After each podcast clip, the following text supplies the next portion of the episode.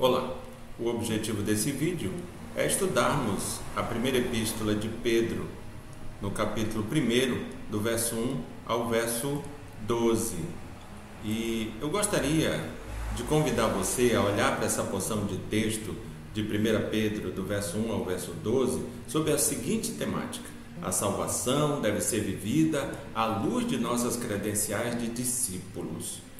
Muito bem. Antes de mais nada, eu preciso te dizer o propósito da epístola de 1 Pedro. Pedro, ele escreve a cristãos perseguidos e confusos para exortá-los a permanecerem firmes na fé. Esse é o propósito do apóstolo Pedro ao escrever a sua primeira epístola. É, eu convidei você a olhar para essa porção de texto sobre a temática A salvação deve ser vivida à luz de nossas credenciais de discípulo. Por isso eu tenho a obrigação de te dizer o que, é que eu quero dizer com a palavra credencial. É, credenciais, quando estamos falando de credenciais, estamos falando do que nos abona, do que nos confere autoridade e crédito. É disso que estamos falando quando estamos falando de credenciais. E o texto de, de 1 Pedro, no capítulo 1, no verso 1 a 12, ele começa falando dessas credenciais. Ele fala das credenciais do, do autor, ele fala das credenciais do, dos seus destinatários. Depois você pode dar uma lida no texto.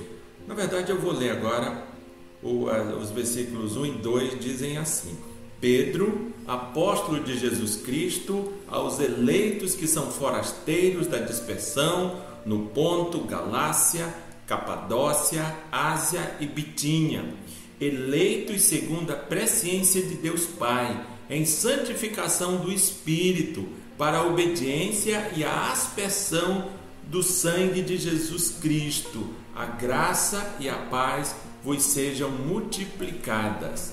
Muito bem, nessa porção de texto, diria assim, com nesse nosso primeiro ponto, até seguindo a direção do texto, nós temos sim as credenciais do autor e de seus destinatários.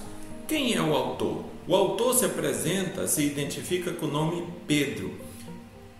Na verdade, o Pedro usa o nome que recebeu de Jesus Cristo. Se nós olharmos, por exemplo, em Mateus 16, nos versos 17 a 18, o texto vai dizer que o nome original de, de, de Pedro era Simão Barjonas, mas Jesus diz a ele tu serás chamado Pedro. Ou seja, aqui ele se apresenta com o nome que recebera de Jesus Cristo. Ele também se apresenta falando do seu ofício e autoridade.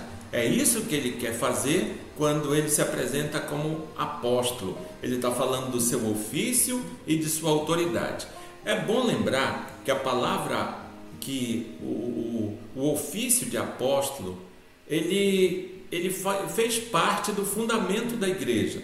Efésios 2:20 vai dizer que os profetas e os apóstolos são fundamento da igreja, são o fundamento da igreja. E nós vamos ver também que nas diversas igrejas que foram organizadas no Novo Testamento, não eram mais eleitos apóstolos, e sim presbíteros, diáconos. Portanto, o último apóstolo é, que a Bíblia nos diz que, que, que, que, que foi de fato um apóstolo, foi o, o apóstolo Paulo. Então, Pedro se apresenta com o nome que recebera de Jesus, Pedro se apresenta falando do seu ofício e de sua autoridade, dizendo-se apóstolo, afirmando ser apóstolo. Muito bem, agora nós temos as credenciais dos destinatários. Os destinatários são eleitos. Veja, quando Pedro usa essa, essa terminologia, eleitos, quando ele usa esse, esse adjetivo para identificar, para construir a identificação dos seus destinatários, ele está dizendo que assim como Israel era uma nação eleita, os discípulos de Jesus Cristo também são eleitos. Ou seja, os discípulos de Jesus Cristo, a igreja, na verdade é a continuidade de Israel. É, nós temos essa informação a partir dessa credencial porque os, ele está escrevendo a discípulos de Jesus Cristo e os identifica como eleitos, da mesma forma que Israel era identificado eleitos como povo de Deus. Mas ele também diz que além de eleitos, eles são forasteiros da dispersão. Quem eram esses que, que, que eram forasteiros da dispersão? Eram cristãos judeus e não judeus que viviam fora de Jerusalém. Alguns viviam fora de Jerusalém por opção, outros viviam fora de Jerusalém por perseguição. O fato é, é que eles eram cristãos, judeus ou, ou não judeus que viviam fora de Jerusalém. Isso é um fato inquestionável. E onde viviam esses, esses destinatários? O, esses dois versículos dizem com clareza: Ponto, Galácia, Capadócia, Ásia e Bitínia. Que, que, é, que, é, que lugar eram esses? Eram cidades provinciais e distritos do Império Romano. O Império Romano ia conquistando povos, lugares e ia anexando esses lugares ao seu, seu território. Então, esses lugares eram, foram lugares conquistados pelo Império Romano. Há, alguns estudiosos dizem que essas pessoas que viviam nesses lugares, Ponto, Galácia, Capadócia, Ásia e Bitínia, provavelmente existe uma boa possibilidade de terem sido pessoas que estavam em Jerusalém por ocasião do Pentecostes e foram alcançadas pelo Evangelho naquele dia e depois voltaram para suas casas. Existe essa possibilidade. Mas existe também a possibilidade deles serem cristãos judeus que viviam em Jerusalém e, por força da diáspora, por força da perseguição, tiveram que ir para esses lugares para salvar suas integridades físicas, para salvarem suas vidas.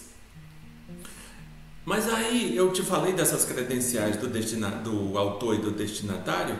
É interessante dizer o que, que elas dizem qual é a grande mensagem dessas credenciais? O que, que fica quando a gente vê as credenciais tanto de, do autor quanto do destinatário? Eu creio que fica a certeza que Deus é soberano. Pedro era quem era, Pedro fazia o que fazia porque Deus o qualificou para tanto.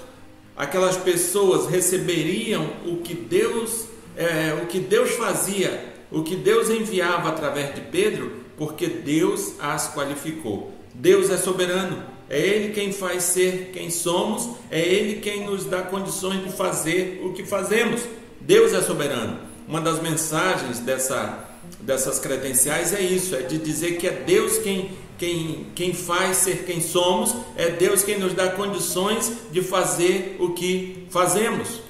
Muito bem, agora a partir do verso 3, é, Pedro ele começa a tratar, ele começa a é, tratar assuntos. Ele, ele entra propriamente no, no, no, no, que ele tem a dizer a esse povo.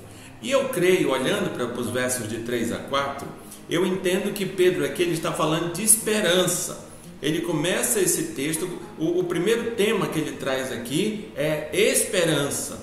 Veja o que diz os versos 3 e 4. Bendito Deus e Pai de nosso Senhor Jesus Cristo, que, segundo a sua muita misericórdia, nos regenerou para uma viva esperança, mediante a ressurreição de Jesus Cristo dentre os mortos, para uma herança incorruptível, sem mácula, imarcessível, reservada nos céus para vós outros. Veja, né, aqui ele está falando duas coisas sobre a esperança. Ele está falando da causa da esperança. E a causa da esperança no verso 3, nos permite dizer que é a misericórdia e a regeneração. A tua esperança não pode ser diferente da esperança dos destinatários de Pedro. A causa da sua esperança, a causa da minha esperança, precisa continuar sendo a misericórdia de Deus. A causa da minha esperança precisa ser a regeneração que Deus deu a mim, que Deus deu a você. Ou seja, o tempo passou, muitos anos se passaram, mas a causa da esperança daquele que segue a Cristo, daquele que é discípulo de Jesus, continua sendo a misericórdia, continua sendo a regeneração.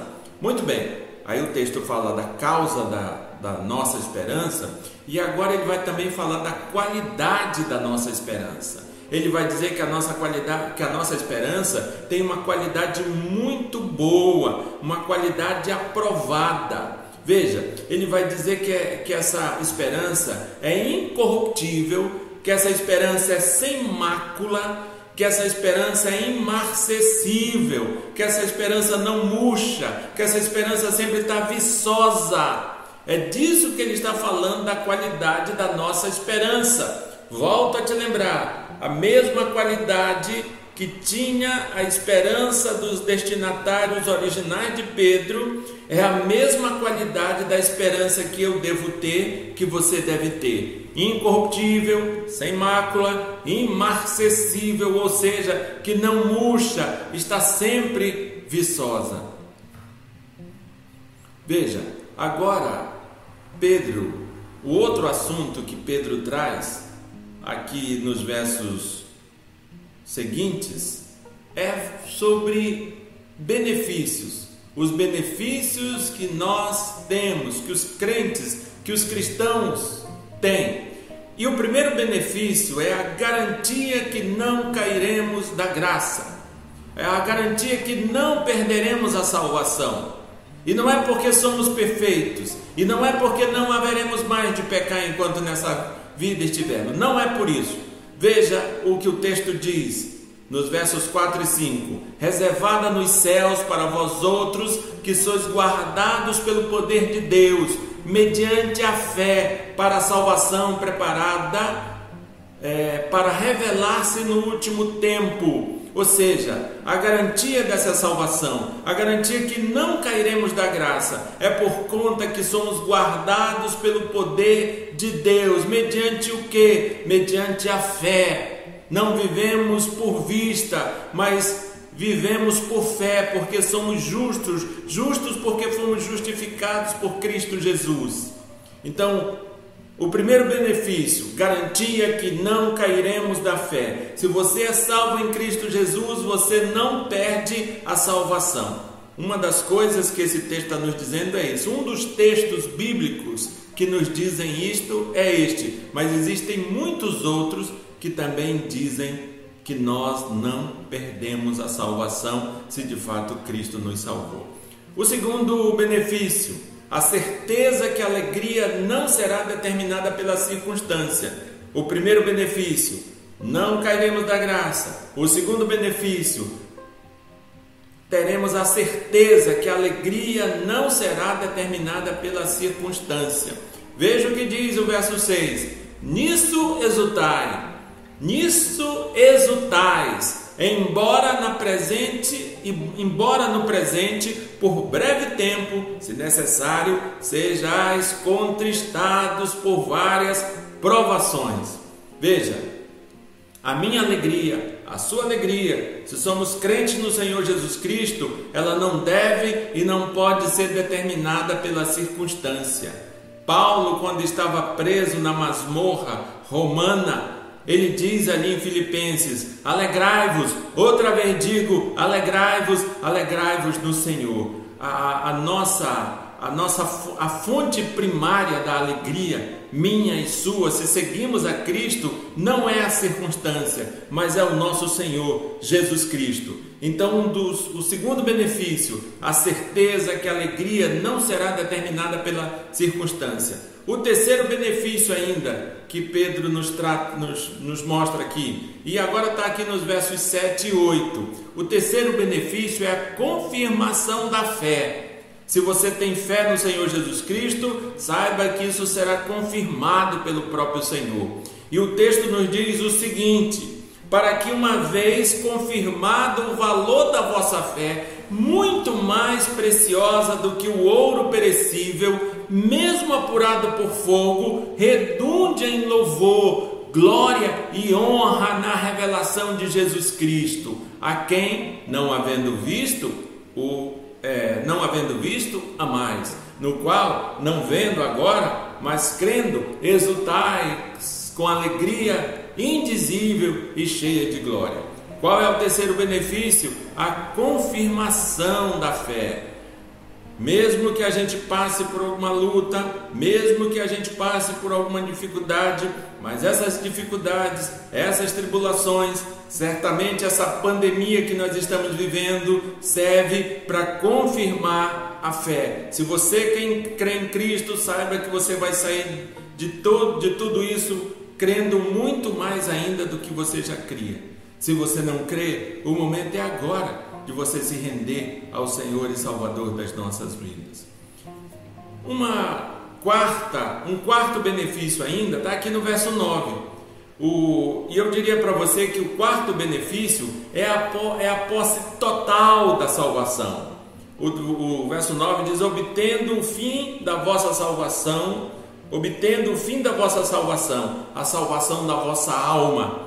É, os teólogos costumam dizer uma frase, e eu volto e meio estou repetindo, eles dizem já, mas ainda não. Estamos salvos, mas ainda estamos sujeitos a tudo que esse mundo, a, a, a tudo que aquilo que as outras pessoas que nem crentes são, que são descrentes, estão sujeitas, nós também estamos sujeitos. Nós ainda pecamos, nós ainda nos entristecemos, nós ainda choramos, nós ainda nos, frustra, nos frustramos.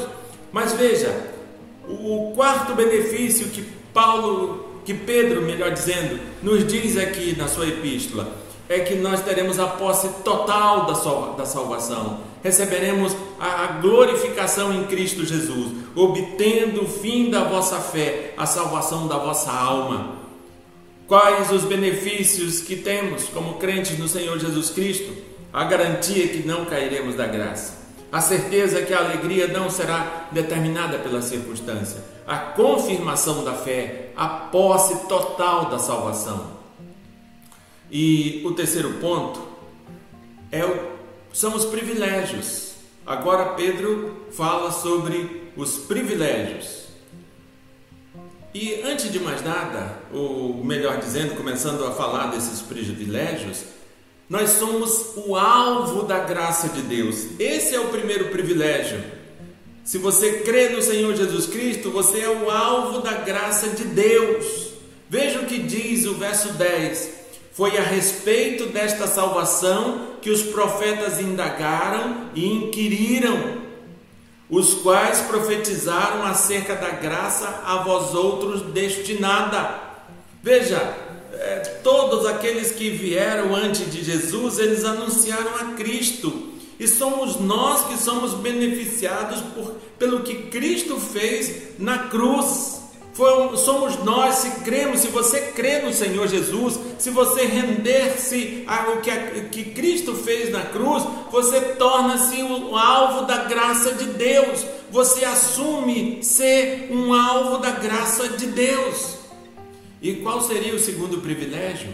Vivemos na plenitude dos tempos. Veja, os versos 11 e 12 vão nos dizendo assim: ó, investigando atentamente qual a ocasião ou quais as circunstâncias oportunas indicadas pelo Espírito de Cristo Veja que o texto vai nos falando da plenitude do tempo, da plenitude dos tempos, as circunstâncias oportunas indicadas pelo Espírito de Cristo que neles estava ao dar de antemão testemunho sobre os sofrimentos referentes a Cristo e sobre as glórias que os seguiriam. A eles foi revelado que a eles foi revelado que não para si mesmos, mas para vós outros ministravam as coisas que agora vos foram anunciadas por aqueles que pelo Espírito Santo, enviado do céu, vos pregam, vos pregaram o evangelho. Nós vivemos na plenitude dos tempos. E Paulo vai falar isso em outro lugar. Havendo a plenitude dos tempos, Deus enviou o seu Filho ao mundo e nós vivemos nessa plenitude do tempo. Nós temos como compreender aquilo que os irmãos do Velho Testamento, da Antiga Aliança, não tinham como compreender. Hoje nós conseguimos compreender, porque a profecia se cumpriu na vida de Cristo. Em Cristo nós nós já somos abençoados. Em Cristo nós já temos o caminho de volta para Deus. As pessoas que viveram nos dias da antiga aliança não poderiam ter essa compreensão plena, total que o Espírito Santo de Deus nos dá, porque as coisas já aconteceram. Cristo já veio, já morreu, já é ressurreto e agora nós aguardamos a, a sua segunda vinda. Então vivemos na plenitude dos tempos. E o terceiro privilégio, eu creio que está aqui dos versos no verso 12, nós temos a compreensão da redenção final. Temos a compreensão da redenção final. Ouça o que nos diz o verso 12. A eles, está se referindo aos profetas, foi revelado revelado que não para si mesmos, mas para vós outros ministravam as coisas que agora vos foram anunciadas por aqueles que, pelo Espírito Santo enviado do céu, vos pregaram o Evangelho, coisas que anjos anelam perscrutar. Ou seja, os anjos estão intensamente interessados na redenção final, mas não dão conta de compreender porque não viveram não compreendem porque não viveram, não têm a experiência que nós temos. É por isso que o texto diz coisas que anjos anelam perscrutar, ou seja, eles estão intensamente interessados na redenção final, mas somos nós que temos a compreensão da redenção final. Nós que temos esse privilégio. Quais são os privilégios que temos? Somos alvos da graça de Deus vivemos na plenitude dos tempos, temos a compreensão da redenção final. E concluindo a nossa reflexão nessa porção de texto, gostaria de, quem sabe, despertar você para refletir e praticar. E gostaria de fazer isso te fazendo algumas perguntas. Qual a causa da tua esperança? Por que, que você tem esperança? Quando você tem, qual é a causa da tua esperança?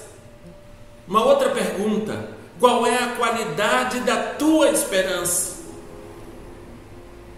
Qual a qualidade da tua esperança? Ela continua tão verde, tão viçosa, como no dia que você começou a ter? Ou hoje ela está desbotada? Hoje ela perdeu a cor? Hoje ela perdeu a validade? Qual a causa da tua esperança? Qual a qualidade da tua esperança? Temos usufruído dos benefícios de nossa fé? Você que se diz crente no Senhor Jesus Cristo, tem usufruído os benefícios dessa fé que você diz ter? Que importância temos dado aos nossos privilégios de discípulos de Cristo? Que importância temos dado a esse privilégio de ser discípulo de nosso Senhor Jesus Cristo. A salvação, meu irmão, minha irmã, você que me ouve, a salvação não é um plano funerário, não é. Planos funerários você só usufrui depois que morrer na outra vida, depois que, que a tua realidade for a morte. A salvação você já pode começar a usufruir dela hoje, Hoje você começa a usufruir dela e na vida eterna você usufruirá totalmente, completamente. Que Deus te abençoe, em nome de Jesus Cristo, e que essa palavra fale ao teu coração. Um forte abraço.